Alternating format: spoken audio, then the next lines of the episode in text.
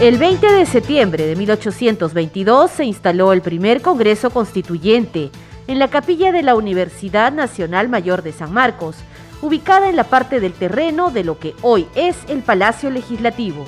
Al conmemorarse 199 años de esa memorable e histórica fecha, el Congreso realizó una sesión solemne en el hemiciclo principal, la cual estuvo encabezada por la presidenta del Parlamento, María del Carmen Alba, y contó con la asistencia del jefe del Estado, Pedro Castillo, así como congresistas, autoridades, parlamentarios andinos y representantes de las Fuerzas Armadas. Y es que para el Congreso de la República también los últimos serán los primeros. Y la democracia se inicia en los pueblos olvidados del Perú. Esos pueblos a los que hay que volver siempre y a lo que hemos prometido llegar para acercar a esta importante institución de la República a la ciudadanía y a la población en general, a la cual nos debemos. Durante su discurso por el 199 aniversario del Parlamento Nacional, la presidenta del Congreso, María del Carmen Alba, defendió el fuero constitucional de ese poder del Estado.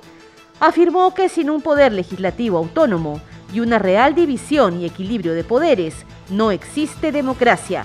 Hizo un llamado a los legisladores para trabajar por el bienestar de la población.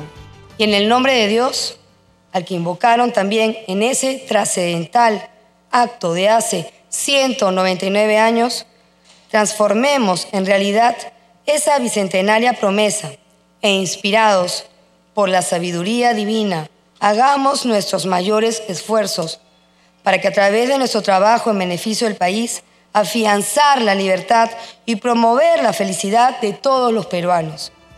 Voceros de las diferentes bancadas parlamentarias intervinieron durante la sesión solemne por el 199 aniversario del Parlamento Nacional. El legislador Carlos Ceballos destacó que necesitamos consensos de las fuerzas políticas para sacar adelante al país por la reactivación económica, la salud y la educación. Congreso viene concertación, viene consensos. Y justo es lo que venimos a hacer nosotros acá, porque necesitamos la unidad, porque necesitamos sacar adelante el país. Hoy más que nunca estamos asumiendo grandes retos, porque estamos en una crisis que no le esperábamos. Por su parte, el congresista Eduardo Salguana, vocero de la bancada Alianza para el Progreso, resaltó que es necesario eliminar las confrontaciones innecesarias y que este debe ser un Congreso de construcción.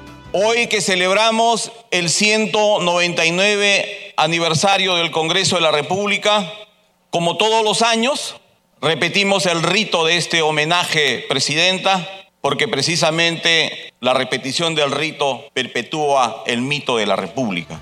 Del mismo modo, hicieron uso de la palabra los representantes de las diversas bancadas parlamentarias. Las actividades conmemorativas se iniciaron con una misa en la capilla Juan Pablo II del Hospicio Rutávila del Parlamento.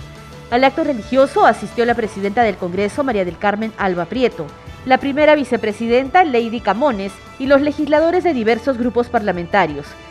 Informó Perla Villanueva para Congreso Radio.